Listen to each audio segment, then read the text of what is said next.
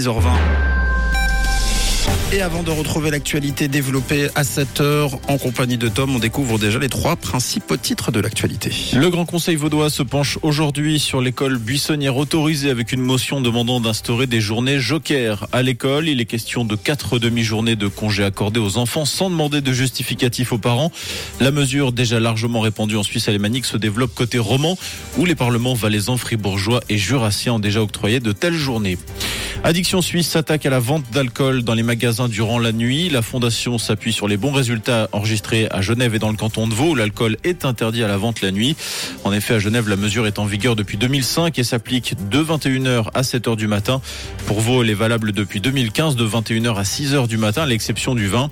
Depuis la mise en place de ces restrictions, les deux cantons observent une baisse de 30% des hospitalisations pour intoxication à l'alcool, avec un recul particulièrement fort chez les jeunes.